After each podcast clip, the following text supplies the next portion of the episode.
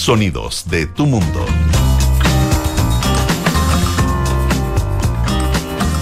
Muy buenas tardes a todos y a todas en este primer lunes del mes de octubre. Con esto quiere decir que ya el año se acabó. Ya estamos en octubre, o sea, octubre ya pasó, ¿no? Bueno, lamentablemente que una parte mala del año. Eh, pese a que tiene razón, agosto debiera ser el. O sea, deberíamos conocer las primeras cifras de Chile en recesión.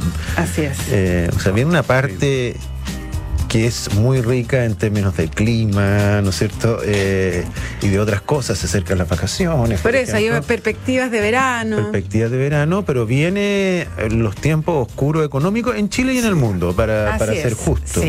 Pero el apretón aquí viene Súper impresionante lo que está pasando en China.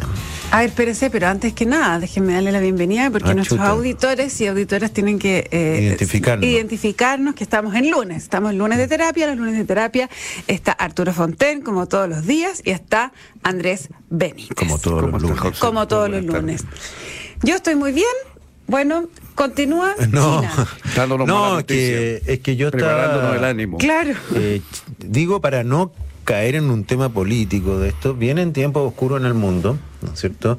Y China, que es el principal socio comercial de Chile, está con una proyección de crecimiento de 2%, lo cual es, mm. pero a ver, China crecía al 10, al 11, 2, eh, con una caída en el sector construcción de 30%, muy parecida a lo que está pasando acá. Entonces, las noticias son malas, lo que está pasando en Inglaterra, que me contaba mm. Arturo en, la mañana, ¿no es cierto? un giro en U. Que Liz Truss tuvo que revertir su reforma tributaria. que era un impuesto a los súper ricos. No, a la renta, Era una rebaja de impuestos. Era una rebaja. Era una importante rebaja de impuestos.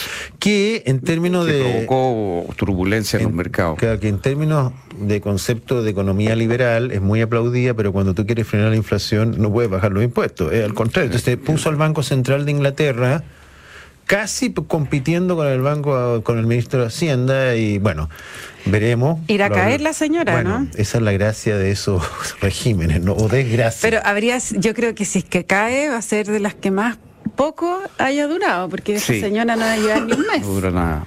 Pero una de las cosas interesantes que muestra esto, me parece a mí, es la fuerza de la realidad. O sea, tú no puedes llegar con una serie de, proyectos en el aire, digamos, y eh, o puedes llegar con ellos, pero te enfrentas a una realidad que manda. Los mercados, en el fondo, no aceptaron la, rebaja de impuestos que ella proponía y el ministro de Hacienda ahora entonces bueno, cuando se, se, se tuvo que la realidad, digamos. Cuando tú dices los mercados, fue interesante, porque la reacción de la bolsa fue negativa el, la libra se fue a un nivel abajo. O sea, hay un diagnóstico que te dice, no, esto no va a funcionar. Y fue lapidario. Aparte que la gente empezó a entender que esto no cuadraba. Dos más dos no estaba saliendo cuatro, ¿te fijas? Bueno, eh, entonces viene un final de año eh, bonito por un lado, pero complejo por otro. O sea, claro, eh, qué rico vacaciones, pero van a tener que ser vacaciones, bastante más penca de las que, Oye, hablando de mercados, mercados que, que hablan eh, y llevan un golpe de realidad, eh, esta mañana el Bovespa, la bolsa de Brasil, fue la que más subió y el real es la moneda que más se fortaleció en el mundo luego de la primera vuelta de presidencial. No solo presidencial, ah, hubo más elecciones ayer en Brasil, pero lo importante es la presidencial entre Lula y Bolsonaro, que fue muchísimo más estrecha de lo que se habría pensado. Están al lado. Oye, pero me, me sorprende esa reacción, fíjate, porque mm, el Lula no es una persona que era darle susto a los mercados, por el contrario. Estaban súper tranquilos los empresarios con Lula. Y a mí me da más susto Bolsonaro que Lula en ese sentido, eh, por la estabilidad del país, cosas mm. así. Pero acuérdate que Lula tiene esa famosa frase, si uno gobernara por los programas, estaría siempre en problema, porque le decían, usted llegó al poder con un programa muy de izquierda y Lula se convirtió en una especie de Menem, ¿te acuerdas? Mm. Eh, una especie de adoración de, los economistas más liberales. Entonces, que la bolsa haya reaccionado así... sí, pero también tiene la mancha de la corrupción, ¿no? Y no solo de la corrupción en Brasil, sino que en un montón de, de, ah, países. Lula, me ah, refiero. O sea, es un hombre que ha repartido corrupción por el mundo, por América Latina, ¿no? Y Ahora, que en Brasil todo eso pesa, digamos, ¿no? Toda esa parte. Pesa, pero eh, de todas maneras es un, o sea, Bolsonaro sigue siendo una gran potencia, lo vimos y todo el mundo pensaba que incluso, incluso había encuestas que eh, decían que Lula podía ganar en primera vuelta ayer. Así o sea, hasta ese nivel de, Fue una sorpresa mayúscula, esa es la verdad. Eh, yo hasta leí mal los datos porque leí el, porque, dijiste no están al revés los números no dije esto debe estar mal o no puede ser porque era totalmente como tú dices José se esperaba que Lula pudiera ganar en primera vuelta. Sí, además hay que considerar de que a Bolsonaro le tocó una manejo, digamos, hizo un manejo desastroso de la pandemia. Eh, Brasil ha tenido un montón de muertos. No creyó en la pandemia. Que sea, claro, tuvo una actitud de negación primero. Ahora, no sé qué más desastroso, si el de China, que fue un extremo del de Bolsonaro. Los dos fueron espantosos. China está pagando unas consecuencias altísimas y Bolsonaro también, supongo. Oye, qué rico hoy día andar sin mascarilla. Ah, sí, no comentamos eso. Oye, podemos volver a Brasil. De libertad, pero... Hay un dato muy curioso eso, que desaparecieron, o sea, que uno se da cuenta, uno entra a un local, ahora no están esos vidrios, está fijado, no solo la mascarilla, no hay tanta Alguien me barrera... Dijo, en la panería se podía sacar uno el pan ahora, que yo no Ahora, siempre uno se recomienda, señores auditores, sacarlos con unas tenazas que no te No, eso siempre, siempre. no toque los panes. No toque el pan, sobre todo que uno a veces sacar un pan y lo bota porque no está todo. No le gustó. No está suficiente hablando. no, ya, pero volviendo, volviendo Pero en todo caso es un, yo creo que es un triunfo Bolsonaro lo que pasó, ¿no? Sin duda, un triunfo eh, Bolsonaro. A las expectativas. No entiendo quién más compete, o sea, ¿para dónde se van los votos que sobran acá? ¿Eran ellos dos? ¿Cuántos eran? Eran cuatro, ¿no? Ya, los que se van, ¿para dónde van? eso es lo que vamos Porque a ver. esto podría ser, si uno, si yo supiera algo más, diría ganó Bolsonaro, ganó Lula, ¿no? Porque siempre se reparten los votos. Eh, sí, pero son eh, las votaciones igual eran pequeñas las que tuvieron los otros. Sí, y la segunda vuelta, todos sabemos, las segundas vueltas son una nueva campaña. Sí, eh, bueno, es lo que... Se, redefinen las los plataformas, los perfiles de los candidatos, los énfasis. Entonces es una nueva campaña. Vamos a ver cómo se plantea ahora Lula y cómo se plantea Bolsonaro en esta segunda vuelta. Ahora, igual con todo, con todo, eh, esto demuestra que eh, Lula igual sigue siendo, a pesar de, haber estado derrotado ayer, sigue siendo una máquina electoral impresionante. No, claro.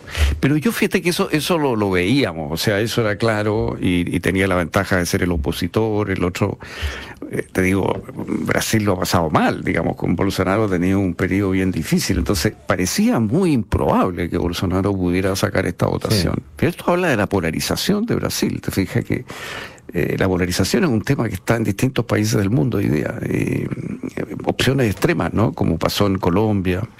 Bueno. Está muy convencido que va a ganar, que es solo una prórroga, fue lo que dijo ayer eh, Lula. O sea, esto solamente nos da más mm. tiempo para sacar ventaja. Bueno, pero los, datos duros dicen que nadie puede estar convencido de que va a ganar ahora. Absolutamente. Están, cerca. Absolutamente. Ya, volvemos a Chile. ¿Te aburriste en Brasil? A mí me encanta Brasil. ¿Sí? Tú vas a Brasil. Yo eh, no voy a decirlo una, eso no, vez. Eso no tienen por qué saberlo. No, tú vas porque. No sé, pues fuiste de vacaciones una. Es que a mí me carga Brasil. ¿Por qué te carga? No lo encuentro entretenido. ¿Tú has ido a Brasil, Sí, claro. ¿Y te gusta? Mucho. Sí, es que esto lo dije una vez en la radio y me llegaron muchas críticas porque no podía decir eso de un país. bueno, me gusta Brasil. Bueno, volvamos a Chile entonces, que nos encanta. no, es que, bueno. Tú querías comentarnos algo a propósito de la encuesta, el nivel de aprobación que está teniendo el presidente Boric. Sí, eh, que bueno, está en todas partes que el presidente Boric alcanzó su mínimo de aprobación durante el mes de septiembre, ¿no? Ya no sé cuál es la cifra, pero creo que es 30. 37 de aprobación, 57 de desaprobación. Sí. Entiendo que la última semana termina en 32, porque 37 es el promedio, ¿no? Bueno, da lo mismo, más, más ahí. Entonces, em, lo que yo quería plantear es que superado el, plebiscito, ¿no es cierto? La cosa, la constituyente, la, constitución, lo que queda y sigue quedando es una gran desaprobación al presidente. Entonces, claro, uno puede decir, es castigo por haber apoyado eso que se rechazó, no tengo idea. pero eh, tengo la idea de que eh, el gobierno todavía no calibra la nueva agenda en la cual eh, tiene que gobernar el tiempo que le queda y esa agenda tiene que ver básicamente con la preocupación de la gente. O sea, siguen como un poquito pegados en temas constitucionales, por decirlo, mm. o dicho de otra manera, no tan bien juzgados por los temas que le importan a la gente. Y eso lo está castigando, o sea, esta transición está siendo muy larga para Boy. La transición entre dejar atrás el, plebiscito y entrar en un programa que sintonice con las... Yo no digo que haga un programa de derecha, ni mucho menos, pero que haga un programa que sintonice verdaderamente con, la, con lo que está pasando en el país y por las preocupaciones que están claras a esta altura, ¿no? Que la delincuencia, que la inflación. Y en este escenario más negro que se viene, con lo cual es imposible subir la aprobación, no sé tú de qué, de qué estamos, eh, esto puede ser muy costoso para él. O sea, de alguna manera tiene, es cierto, hubo un cambio de gabinete, la ministra Toa estuvo en la, en Araucanía, fue un hito importante. Sí, un hito importante, pero también siempre todo, pero, pero el estado de excepción no sirve, nosotros, es como, como que siempre un poquito a, contrapelo. Sí, a mí me preocupa mucho lo que, lo que va a venir el próximo año con la falta de inversión. Eh, o sea, la contracción que se viene eh, yo creo que se va a sentir políticamente más fuerte el próximo año que este. Eh, pese a que la contracción en términos numéricos probablemente va a ser peor a fin de año, pero, pero el efecto político de todo esto, la inflación no va a morir, eh, se va a mantener más baja, pero va a seguir ahí la economía no va a estar creciendo y no va a haber inversión. Entonces, a mí me preocupa mucho eh, esa parte. Encuentro que, por ejemplo, no tenemos una política pro inversión rápida en el litio cuando tenemos unos precios extraordinarios. Estamos discutiendo una futura empresa estatal que puede demorar años.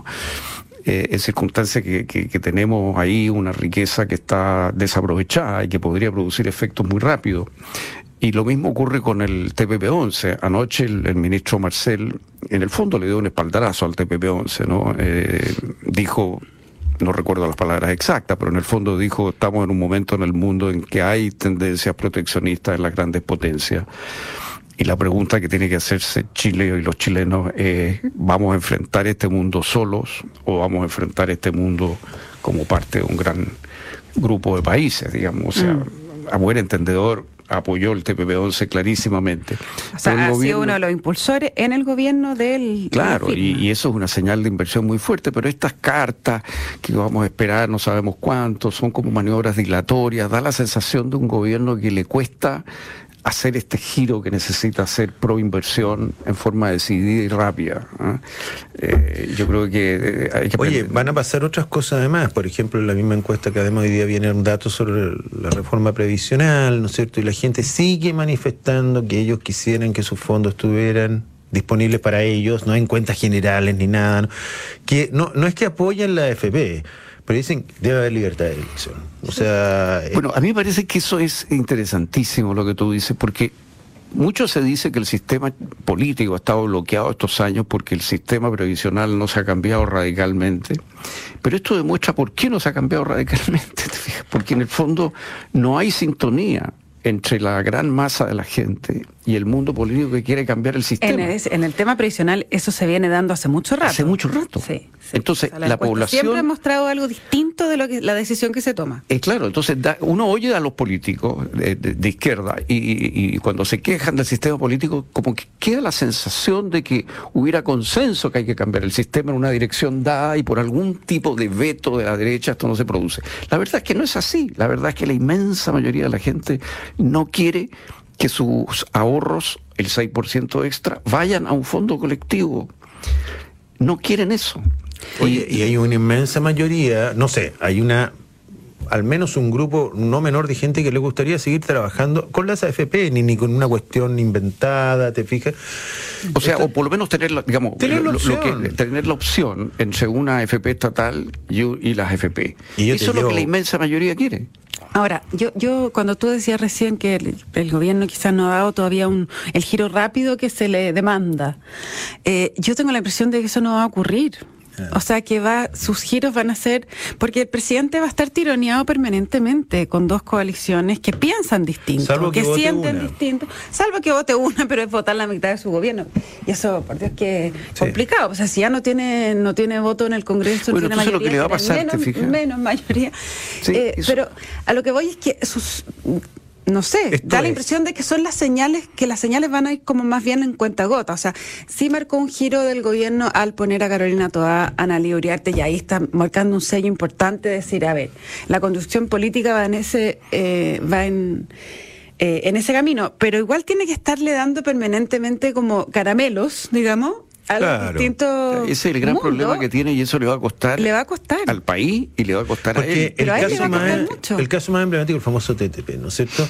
Él dice, vamos con el TTP con cartas de, con estos acuerdos. ¿Cómo se llama? Side letters. Side, letters, eh, que lo explicó también la ministra de Medio Ambiente. Entonces, pobre, ya, la cosa es la siguiente.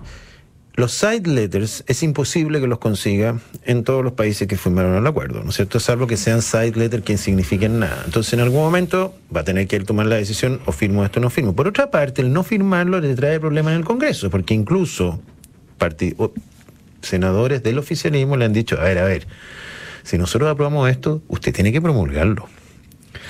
Esto es una. No, no, tiene que nada de. Entonces, el tipo se mueve. Entonces, firmo, no firmo. Y este es un problema bastante menor. O sea, el país no se va a morir con una otra cosa. Es cierto que es importante firmarlo, pero no es eso. Entonces, claro, es una manifestación de la Pero es una señal, eh, es una señal muy importante, creo yo. Y es fácil. Un tema que. fácil, porque tampoco tiene tanto. Está listo y, e, es, es, algo que, que, a mi juicio marca mucho el futuro. Eh, eh, ¿Por dónde va a ir la economía chilena? ¿Cuál es la señal? El punto de la José es muy interesante, porque si esto es lo que hay, es lo que puede hacer él, ¿no es cierto? Eh, ahí venía Telier en la, en la tercera del domingo diciendo que él, ¿cómo se le ocurre que nosotros pauteamos al presidente? Nosotros manifestamos nuestra opinión nomás, pero es una forma de pautear. Y ¿sabe qué más? Él está en su derecho también. Pero si él, él es el presidente de un partido y tiene que hacerlo. ya.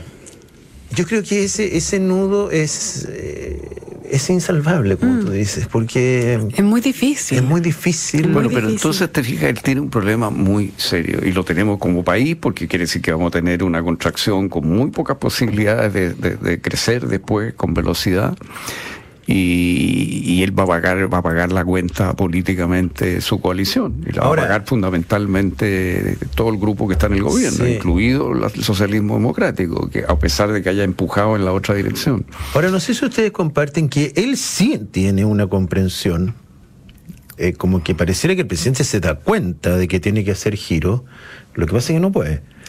O sea, no, no, creo que. A ver, él en su ADN podría afirmar, esta es mi impresión, el TTP-11 mañana. O sea, me parece que Boris es capaz de dar giro cuántico, por decirlo.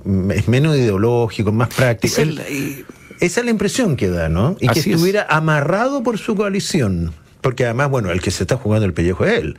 Bueno, es que yo, yo apuesto también de repente a eso. Yo me doy cuenta que lo más probable es lo que, es lo que dices tú, José. O sea, no cabe duda que él puede que avance con cuenta gota, porque está muy restringido políticamente. Pero por otra parte, él en su vida ha dado en distintos momentos prueba de ser capaz de tomar decisiones contra su propia gente.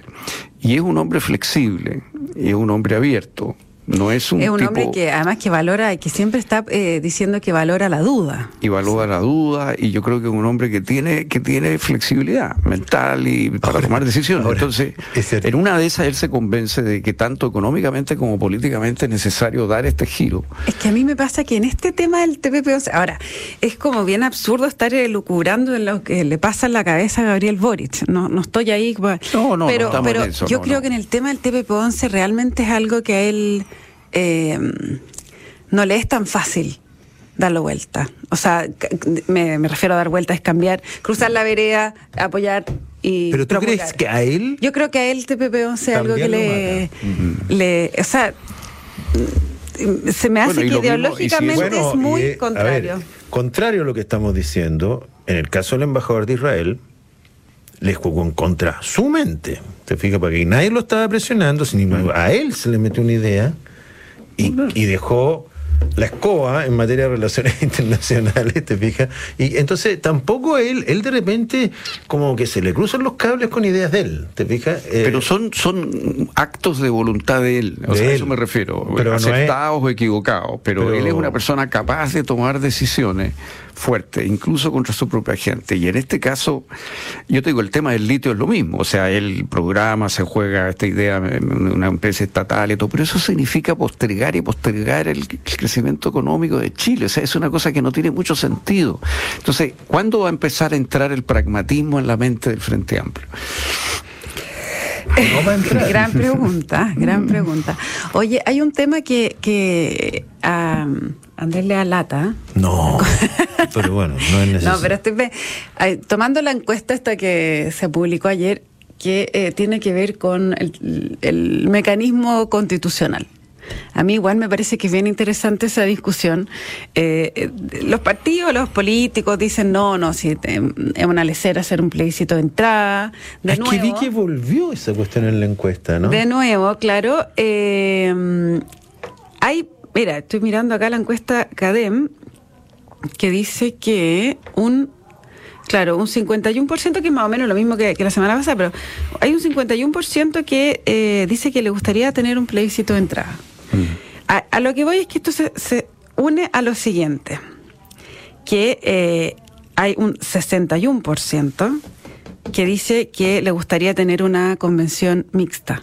50% electa y 50% comité de expertos. Mm. Y eso es, o sea, 61% que es, o sea, el doble casi de la gente que quiere una convención 100% electa. A lo que voy con esto es que si es que esta idea sigue creciendo, creo que los partidos también se van a encontrar en un conflicto, eh, un conflicto que puede ser agradable, incluso me van a tirar piedra eh, cuando me escuchen ahora, pero puede ser un buen conflicto. A lo que voy es que ellos han comprometido una, una convención 100% electa y que van a llevar adelante eso y, que eso ha sido como su, mm. eh, el mantra, digamos, de, cómo sigue el proceso constituyente. Pero si empieza a crecer mucho la idea de mitad y mitad, a los partidos, me refiero a un conflicto agradable porque de alguna manera les conviene. Porque en una elección constituyente tú no puedes asegurar menos si son de listas regionales, que vaya a sacar muchas personas de tu partido para estar en ese órgano. En cambio, si tiene la mitad designado, es la manera en que tú te aseguras, el Partido Socialista se va a asegurar que haya dos suyos, mm. el PPD dos suyos, etcétera, que quizás de otra manera no hubiera, ¿no? Entonces estoy haciendo una eh, política ficción adelantada, pero yo no, me extrañaría que esta discusión se eh, empezara a poner sobre la mesa en, un tiempo más. ¿Pero tú ¿ah? crees que la gente quiere eso?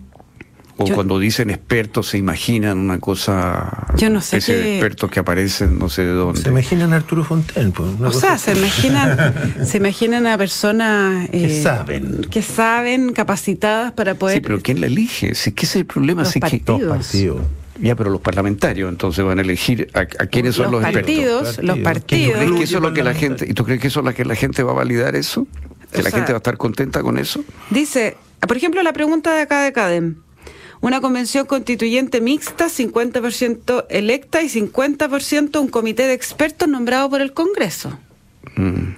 Y esa, la semana pasada, bueno, estaba 58, ahora 61, es un crecimiento casi en el margen de error.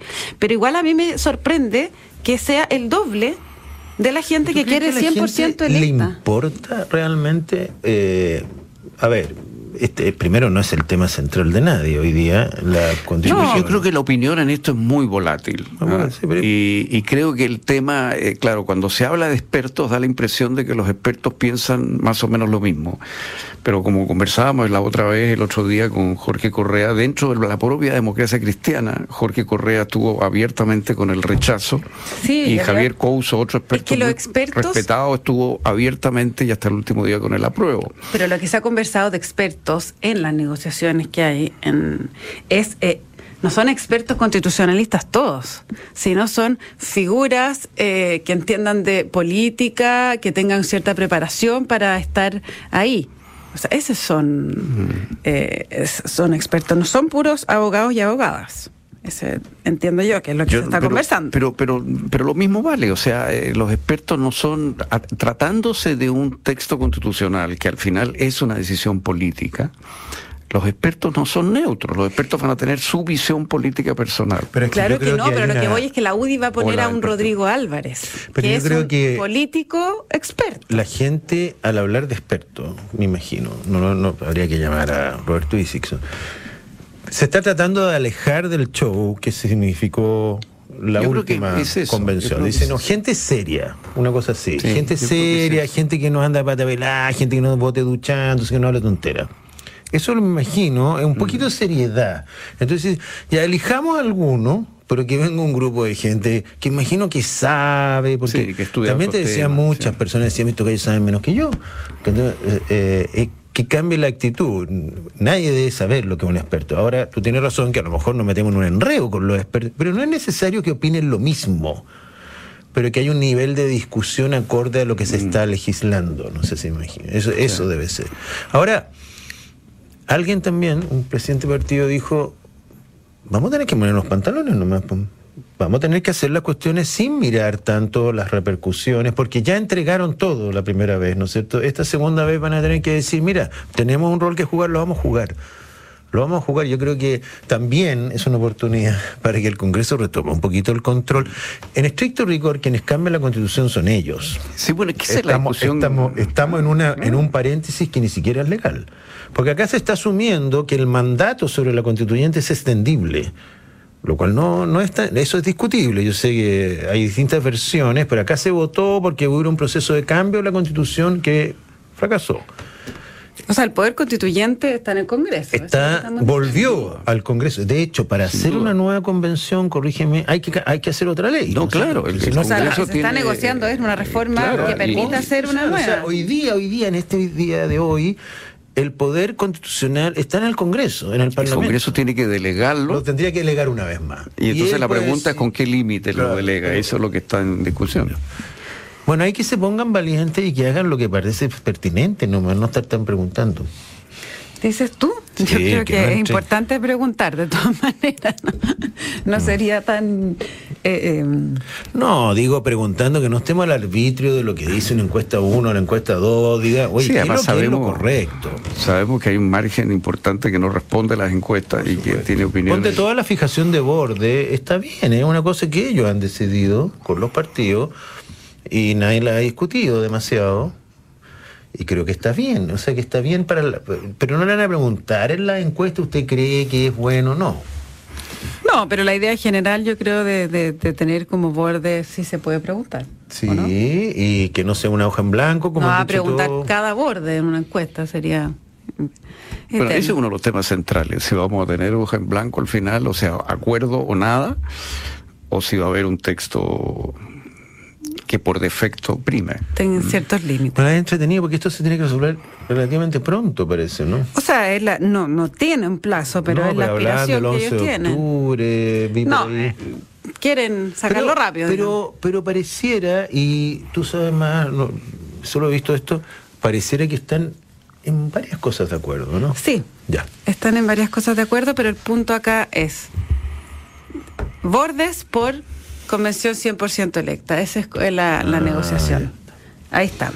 Ya, les cuento que se nos acaba el tiempo y les cuento también que la transformación digital de tu negocio nunca estuvo en mejores manos. En Sonda trabajan para que disfrutes tu vida innovando y desarrollando soluciones tecnológicas que mejoran y agilizan tus operaciones. Conócelos hoy, Sonda Make It Easy.